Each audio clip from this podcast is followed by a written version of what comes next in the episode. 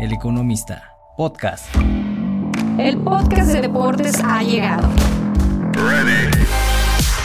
Y no tenemos un recital de resultados ni cifras económicas enlistadas y aburridas. Les presento 100 metros vallas con Marisol Rojas. ¿Qué tal? Bienvenidos a 100 metros vallas. Estamos de vuelta. Tenemos un invitado híjole, de verdad de gran talla. Nos acompaña Omar Quintero, entrenador de la selección mexicana varonil, responsable de las decisiones en las selecciones nacionales, tanto en categorías menores como en la selección mexicana femenil. Y bueno, para iniciar, Omar, saluda a nuestro público del Economista. Primero que nada agradecerte por la invitación aquí a tu programa y pues muy contento ¿no? de estar aquí un saludo a todos los fans del Economista. Muchísimas gracias por, por estar con nosotros. Eres muy bienvenido. Eh, tenemos preparada una charla en la que los lectores van a poder conocer más de un entrenador de selección mexicana, pero no solamente son las decisiones que se toman en la cancha, también em, un entrenador tiene estas claves de management que pueden operar en cualquier empresa, en cualquier ámbito eh, del país y es más más, que eso, más que un entrenador, cómo se maneja Omar Quintero en cuestión de tomas de decisiones. Eh, bueno, vamos a dar un poco de contexto. Eh, él es responsable de las elecciones nacionales hasta el ciclo del 2027 y bueno, es Salón de la Fama, Salón de la Fama del deportista sonorense. Eh, también él es el entrenador que llevó a la selección mexicana a disputar la Copa Mundial y en este momento está el proceso de la Mary Cup. Eh, que también va a ser eh, la primera ventana, que es el, en el mes de febrero. Eh, él está con nosotros en este momento, en este contexto. Eh, y bueno, pues hablaremos también de quiénes son los jugadores que ha convocado, cuáles son los equipos que, que México va a enfrentar y lo que viene en puerta para la selección. Y para iniciar, Omar, eres responsable de tantas cosas, director de selecciones nacionales. ¿Cuáles serían para ti las cinco claves que tú tomas en cuenta para decir bien? O sea, no puedo estar eh, con los ojos en todos lados al mismo tiempo, pero para el management yo tomo en cuenta estos cinco puntos. Bueno, mira, el tema de disciplina para mí es muy importante, cómo se ejecutan las, el trabajo, ¿no? Es como el plan de juego para los jugadores, también para los que trabajan en esta organización y la estructura. Delegar, tener confianza en todo tu, tu staff, tu cuerpo técnico, creo que es fundamental que sean parte y se hacen parte que lo hacemos una familia. Entonces, trabajando en familia todo es mejor, ¿no? Todo es más de confianza y creo que esas son las claves que, que he tenido para que todo esto pueda funcionar, ¿no? A la mejor manera. Ok, en esta parte de delegar, ¿cómo operas cuando, por ejemplo, en la selección femenil se toman decisiones con tu cuerpo técnico? Eh, tienes el plan de reunirte una vez por semana, saben que nos vemos dos horas para platicar o a lo mejor son más veces, tienes grupos de WhatsApp, porque eso es eh, muy normal en cualquier empresa abrir estos grupos, eh, para antes de dar el visto bueno, ¿cómo ¿Cómo controlas o cómo los convocas? Mira, pues ahorita con toda la tecnología, ¿no? Este, reuniones por Zoom, pero también tenemos los grupos de, de chat, ¿no? En el WhatsApp, todo eso. Y a, las, y a la coach, que fue la que pusimos, pues yo le doy la libertad, ¿no? De que tome todas las decisiones. Al final, nada más hacemos un check de todo lo que se necesita, de todo lo que tiene. Y, y después de ahí ya depende de ella, ¿no? Porque por eso es la, la entrenadora en jefe, le damos toda la confianza, que es Lindsay Hardy, que es la coach que está ahorita en la G League con Stockton Kings, que es la primera mujer, ¿no? Ok, voy a hacer un paréntesis. Eh, precisamente eh, escuchaba en la mañana que platicaba sobre ella y también uno de, de los puntos es que las chicas puedan tener un acceso a poder jugar en esa liga. Eh, desde que ella tomó cargo, si ha podido, han tenido llamados o se abren las puertas para que puedan.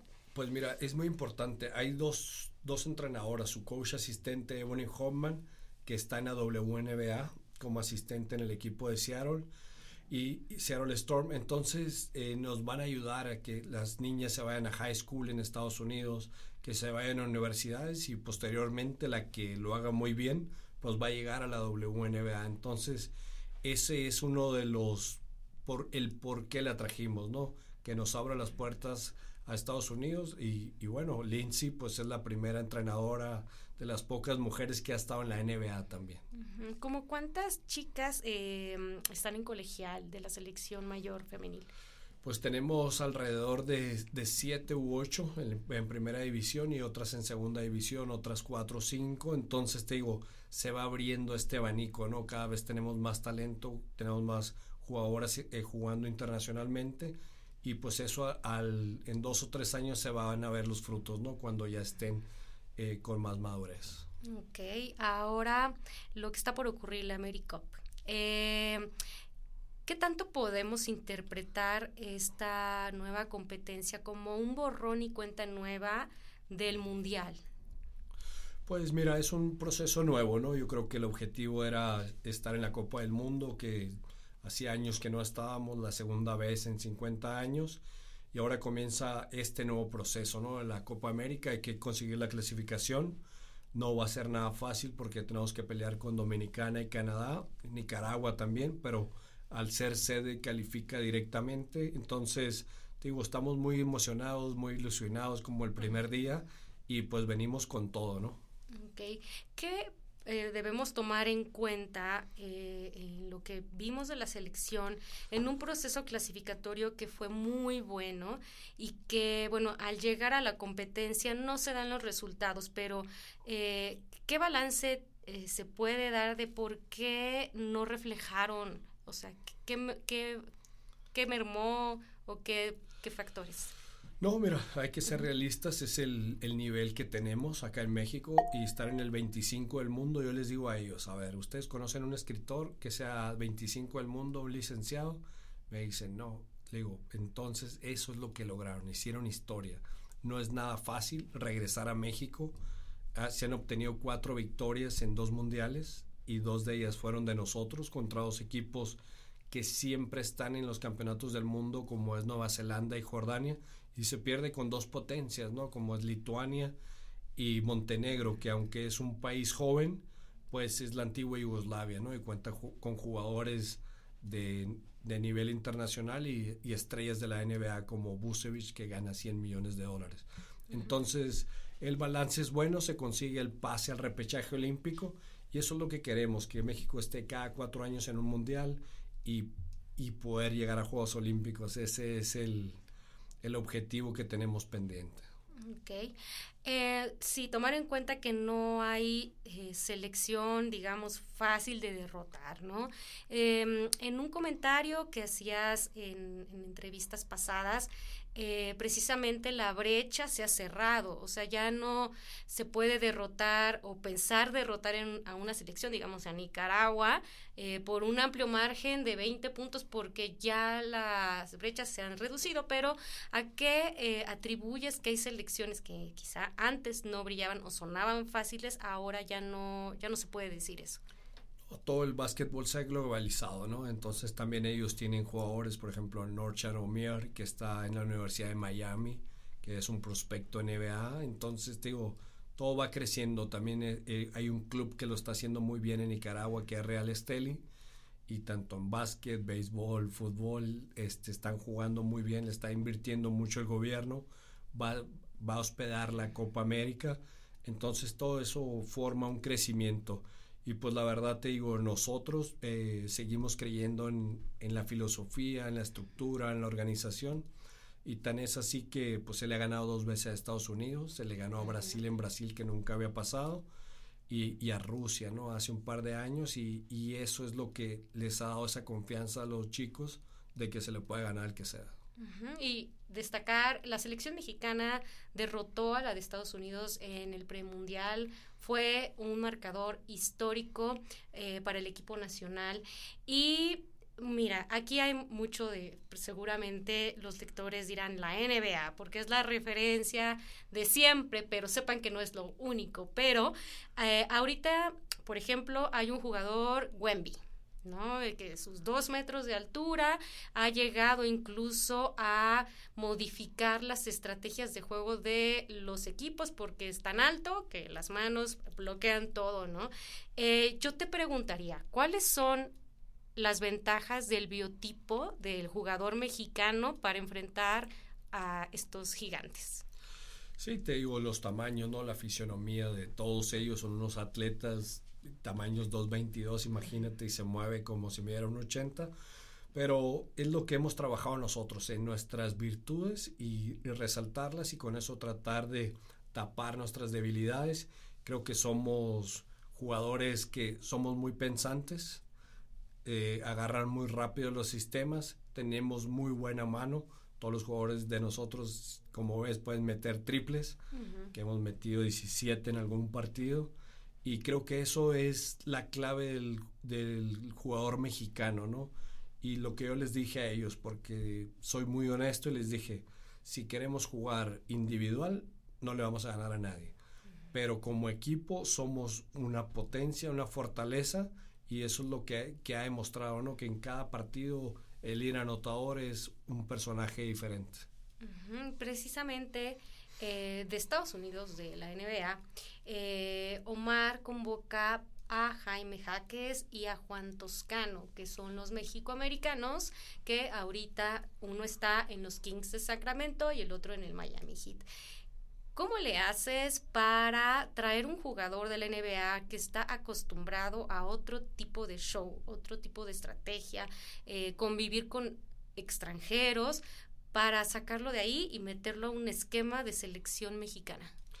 Pues fíjate que son jugadores que se, que se han formado en FIBA, ¿no? Por ejemplo, Juan estuvo en la universidad en Estados Unidos, pero luego tuvo un paso por México con Fuerza Regia, Soles de Mexicali, y que entiende cómo es el baloncesto FIBA, ¿no? Entonces se adapta perfectamente y Jaime ya estuvo con la selección nacional, sabe jugar los dos estilos y pues quieren representar al país, ¿no? Para ellos la camiseta de México se la ponen con mucho orgullo, representan a sus familias y, están orgullosos de, estar aquí. Lamentablemente hay una regla por FIBA donde no permite a más de un jugador no nacido en México es ser parte del roster.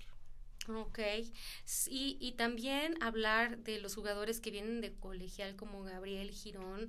Em, escuchaba que él comentaba ya hace tiempo que le costó trabajo la adaptación. Eh, la NBA es una cosa, el colegial es otra.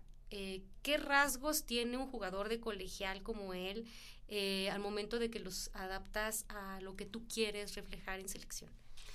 Pues mira, son procesos que pasan, ¿no? Y, son jugadores cuando estuvieron en su etapa colegial, pues les, primero les cuesta un trabajo adaptarse al profesional y luego tienen que brillar en el profesional para poder llegar a la selección nacional y después cumplir un rol, ¿no? Porque todos ellos son estrellas en sus equipos y cuando llegan a la selección, pues acá los roles cambian. A uno se les deja el mismo, pero hay otros que tienen que sacrificarse más en defensa que por meter puntos, cosas así. Mm. Y ahí es donde es em, lo que te comentaba fuera de, de cámara, ¿no? Que es donde yo manejo como una empresa. Solamente puede haber un presidente, solamente puede haber un gerente general, un supervisor y tiene que haber muchos obreros, porque este juego si no defiendes, pues no ganas, ¿no? Y sobre los jugadores que han podido estar en la Liga Nacional de Baloncesto Profesional, em, ¿son más fáciles de adaptar por el idioma, por estrategia? ¿Cómo los observas? Fíjate que es lo, es lo mismo, ¿no? Porque todos tienen ese, el mismo proceso, ya sea colegial en Estados Unidos o, en México, y, y, van pasando, ¿no? Entonces entienden el juego perfectamente y te digo, es que entiendan el sistema tanto ofensivo como defensivo y, y, todos aquí son tratados iguales, ¿no? Entonces, te digo, unos llevan más de 10 años jugando juntos en la selección, entonces te digo, es una familia, aquí lo único que cambia pues es el plan de juego día a día. Y un comentario sobre eh, tener jugadores que sean íconos, eh, digamos, en este caso, sé que los aficionados van a estar poniendo atención a Jaime, a Juan, pero pues también se tienen que ganar su lugar, ¿no? Em, al respecto, ¿qué tanto consideras que es necesario eh, tomar a jugadores referentes para que la selección con el público se mantengan motivados? Pues mira, este, lo que yo les digo, todos los 12 que estén convocados son importantes, ¿no? Entonces todos son claves. Y ahorita tenemos a Gabriel Girón, tenemos a Paco Cruz, que es el ir anotador, Paul Stoll, Fabián Jaimes, Joshi Bárraga, El Bonilla. Entonces todos causan un impacto, ¿no? Dentro de la selección. Y si pudiera estar con nosotros Jaime en el verano, pues va a ser de mucha trascendencia, ¿no? Por el año que, ha tenido en la NBA, que ha estado increíble. ¿Has eh, charlado con él últimamente? El mes pasado estuve en Phoenix, lo fui a ver jugar, fuimos a cenar, este, estuve con su papá y la verdad pues increíble, ¿no? Es un chavo muy humilde, muy trabajador y que quiere ponerse la camiseta verde y representar a su país, ¿no? Sí, eh, Jaime tiene herencia incluso de sus abuelos, eh, es por eso que también tiene la nacionalidad. Eh, ¿Cuál fue de las, cuáles fueron las primeras preguntas que te hizo? Así de, bueno, sí quiero representar a México, pero tengo estas dudas. Fíjate que no, porque tengo tres años platicando con él desde que estaba en UCLA. Entonces hemos ido entablando, sabe, el proyecto, todo lo que estamos haciendo, están muy enterados. Los jugadores hablan entre ellos él es amigo de todos, entonces te digo, la verdad que él me dijo que quería venir, que quería disfrutar, quería representar a su país y es, él cada verano viene a Jalisco, entonces te digo, tiene las raíces muy bien y, el, y el papá sobre todo, y tiene una hermana que también va a estar en la selección, que es Gabriela Jaques, que lo está haciendo increíble en UCLA. Ok. Em, ahora, como decíamos, no todo es la NBA. Eh, ¿Qué otras ligas tú consideras que en este momento puedes decirle a los jugadores de categorías menores, bueno, sí, la NBA es importante, pero hay otras en donde también te puedes desarrollar y están haciendo un gran, un gran juego? Pues mira, hasta la G League, que aquí está el equipo de capitanes de la Ciudad de México. Este creo que puede ser un escaparate grande para ellos que pueden llegar y luego pues están las ligas en Europa, ¿no? Que son después de la NBA, la Liga de España es la más fuerte, luego está la Liga Italiana, la turca, la griega y te digo, hay muchos jugadores que juegan en el extranjero y que hacen una muy buenas carreras, ¿no?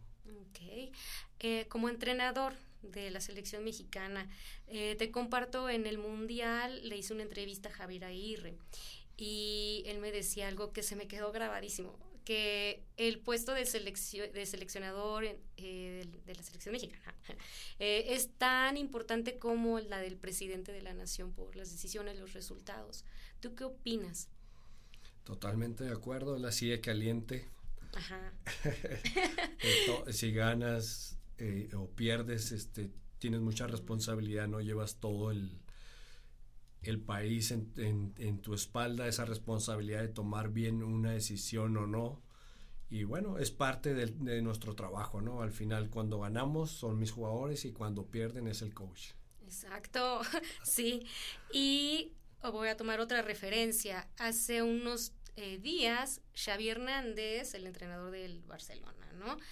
Eh, dijo, o sea, sinceramente es tanta la presión estar aquí que pues no se disfruta a veces, ¿no? Y, nos preguntábamos la parte de también cómo un entrenador cuida la parte del coaching mental. Tú, eh, en particular, ¿qué haces para mantenerte equilibrado? Fíjate que a mí me gusta la, presión, ¿no? Es algo que, gracias a Dios, la, he vivido desde que tenía 16 años. Fui el jugador mexicano más, que debutó más rápido en la selección mayor varonil. Entonces, pues siempre las expectativas eran de qué iba a ser y, ir a cada partido y hacer puntos, ¿no? Entonces, pues ahora que estoy en el puesto de seleccionador, de coach, pues es lo mismo, ¿no? Todo el mundo quiere que ganes, que vayas al mundial, que clasifiques a Juegos Olímpicos y es parte de eso. Gracias a Dios lo, he podido manejar. Tenemos un mental coach en el equipo. Eh, John Pruna se llama, él trabaja con jugadores de NBA, de, Major League Baseball, de, de, NFL, de UFC y nos ha ayudado bastante, la verdad. Y te digo, yo creo que todavía nosotros nos hicimos un poquito más fuertes mentalmente porque antes no había toda esta tecnología, todavía no había estos coaches pero ahora para las nuevas generaciones es importantísimo, ¿no? Entonces estamos, estamos cuidando muy bien todo este tipo de aspectos porque es importante para que los jugadores puedan rendir de la mejor manera. Ok. Em, me queda claro que tu agenda es demasiado apretada. Eh, bueno, eh, cuando tenías selección Libertadores, eh, ahorita estás preparando a, bueno, tienes que estar al pendiente de todas las elecciones. ¿Qué tanto eh, falta tiempo para que tú como entrenador puedas tomar capacitaciones? ¿Es posible hacerlo? Pues estamos actualizándonos día a día. Aquí es como la medicina o como los abogados. Aquí si no te actualizas te quedas Voy a Phoenix, voy a la Universidad de Arizona, estuve en el Barcelona, estuve en el Real Madrid, entonces con los mejores, ¿no? Por ejemplo, la, Universidad de Arizona ahorita está en el top 10 de la nación con el coach Tommy Lloyd y, y comentamos las cosas, vemos el juego, lo estudiamos, o sea, estamos en continuamente capacitándonos y actualizándonos. Si no estás actualizado no puedes estar el día de hoy aquí. Ok. Em, ahora, hace mucho tiempo, hablando con Sergio Valdomillos, él hablaba mucho, ah, yo manejo una estrategia que aprendí en Europa y eso es lo que yo planto en mi equipo. Em, en tu caso veo que hay mucha referencia de Estados Unidos, pero quizá no estoy equivocada. ¿Cómo, ¿Cómo nos podrías explicar? Mira, eh, hay una mezcla, ¿no? Gracias a Dios tuve la oportunidad de jugar en varios lugares y aprender de los mejores entrenadores. Uno es Dusko Ivanovic, que lo tuve en España. Luego tuve a Zapetrovic en, en Italia. Eh, tuve a Silvio Santander, seleccionador argentino.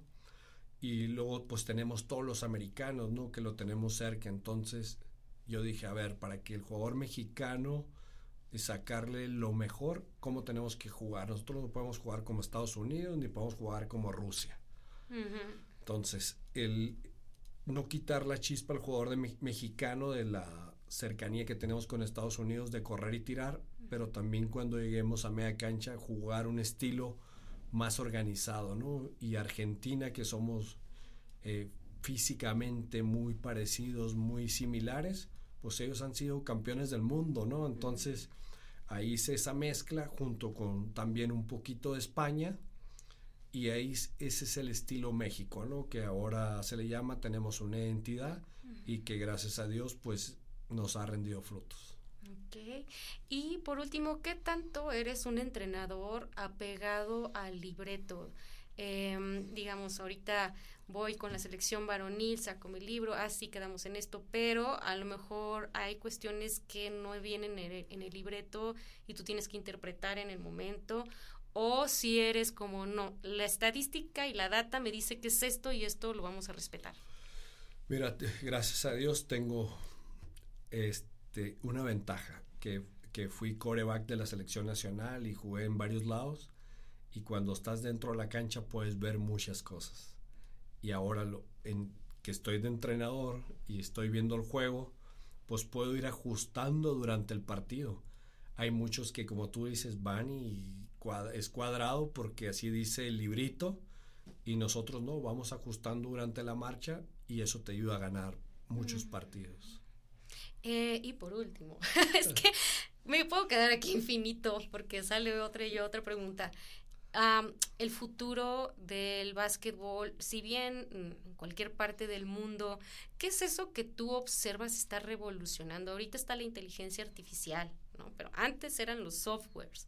Eh, ¿Qué es lo que te llama la atención que dices, esto puede dar un giro o puede preparar mejor a los jugadores? Pues mira, todo, todo suma, ¿no? Ahorita la data, todos los programas te dan datos y, te dicen cuáles combinaciones te pueden ayudar a, ganar más. Pero te digo, al último, la intuición, el ver ahí, el conocer el juego, pues eso no te lo da ninguna computadora, ¿no? Eso lo vas aprendiendo, la experiencia que yo le digo a la gente, esa no la puedes comprar en una tienda, esa la vas agarrando y, gracias a Dios te digo, tuve muy buenos mentores y, lo que fui aprendiendo durante el camino y ahora con todo este tema de, actualizaciones, pues vas sumando, ¿no? Entonces vas leyendo, vas ajustando durante los partidos y eso no viene en, el libreto, ¿no? Por ejemplo, hay muchos jugadores que en las estadísticas no salen, te dan muchos intangibles, el caso de Fabián Jaimes, que para mí es un jugador clave y que no necesariamente tiene que meter 20 puntos, ¿no? Entonces te digo, esas son las sensaciones que tenemos nosotros, que a lo mejor el Vasco lo tuve porque también fue jugador, Xavi fue jugador, y, tenemos e, esas sensaciones y también sabemos cómo piensa el jugador dentro y fuera de la cancha y en el vestidor, porque pasamos por ahí. Entonces, esa cercanía, el saber, ese tacto, pues no viene en ningún libro, ¿no? Ahora, por último, eh, en el partido de despedida en la Arena Ciudad de México me encontré a Jaime Lozano. Entonces, supongo que platicaron, ¿no? Yo le preguntaba, oye Jaime, ¿qué consideras que hace Omar Quintero, em, líder de la selección mexicana, ¿no? Entonces me dio su respuesta eh, y yo te preguntaría, de ese encuentro que tuvieron, eh, ¿qué tanto también es importante? Sí, a los dos les es en común que jugaron para la selección y que, bueno, dieron este paso como entrenadores. Una, que les dejen tomar sus decisiones, pese a quien dirija las federaciones, que el proyecto es de ustedes y que el, programa está ahí, ¿no? Eh, esos puntos en común que quizá hablaste con Jaime. Pues mira, la verdad que contento, ¿no? Porque pues estuvo ahí, hay esa sinergia, creo que antes no pasaba, y que dos técnicos mexicanos, dos técnicos jóvenes, porque a nadie le va a oler más ganar o perder que a nosotros. Y, y siempre vamos a querer lo mejor para nuestro país entonces creo que eso tampoco viene en el librito. Y pues si alguien va a pelear y que quiere que ganen, pues, somos nosotros, ¿no? Entonces creo que eso es muy importante y pues también al ser jóvenes pues traemos todo lo más nuevo, toda la tecnología, eh, todas las capacitaciones y pues es importante, ¿no? Y, y, fue tan cercano que Jaime estuvo adentro del vestidor escuchando el speech antes y después y pues contento, ¿no? Agradecerle al Jimmy y desearle toda la suerte del mundo y que vean que los mexicanos sí podemos, ¿no? Porque ya está demostrado. Sí, enhorabuena, en mi opinión, dos de los mejores entrenadores de selección mexicana, hechos en casa, ¿no? También. Eh, y enhorabuena por el proceso que está por comenzar. Eh, todavía estamos empezando el 2024, quedan muchas cosas por ver. Me gustaría mucho que invitaras a los lectores del Economista a también seguir a la selección mexicana y algún mensaje que, les quieras dar de vida o... Claro, no, invitar, invitarlos primero que nada el 26 de febrero a la Arena CDMX que nos acompañen al, al juego contra la República Dominicana y que sigan este podcast, que sigan al economista, que lean eh, todo esto que están ah, ah, hablando del deporte. Y creo que es muy importante, ¿no? También combinar el deporte con los negocios, te digo, sports management, y que vean que, que estamos trabajando en todo eso. Sí, todo se relaciona, no todo se queda en la cancha, todos son decisiones que, que se toman en un sistema y bueno, aquí Omar nos, nos platica, nos visita, eh, bienvenido a tu casa, muchas gracias por el tiempo, estamos siguiendo tus pasos, los pasos de tus chicos, de tus chicas, eh, cualquier momento eh, poder retomar una entrevista, quizá ahora que, que termine este proceso de America Cup y bueno, pues siempre, siempre bienvenido. Oh, muchísimas gracias y ojalá que tengas la oportunidad de tener a alguno de mis jugadores o de mis jugadoras aquí. Sí, por supuesto, si es posible, las puertas están abiertas. Muchas gracias, nos despedimos. Este artículo lo van a poder leer en el diario impreso, en la sección online de deportes y también cápsulas en redes sociales para que lo vayan viendo poco a poco. Muchísimas gracias, hasta pronto. 100 metros vallas con Marisol Rojas. El Economista, podcast.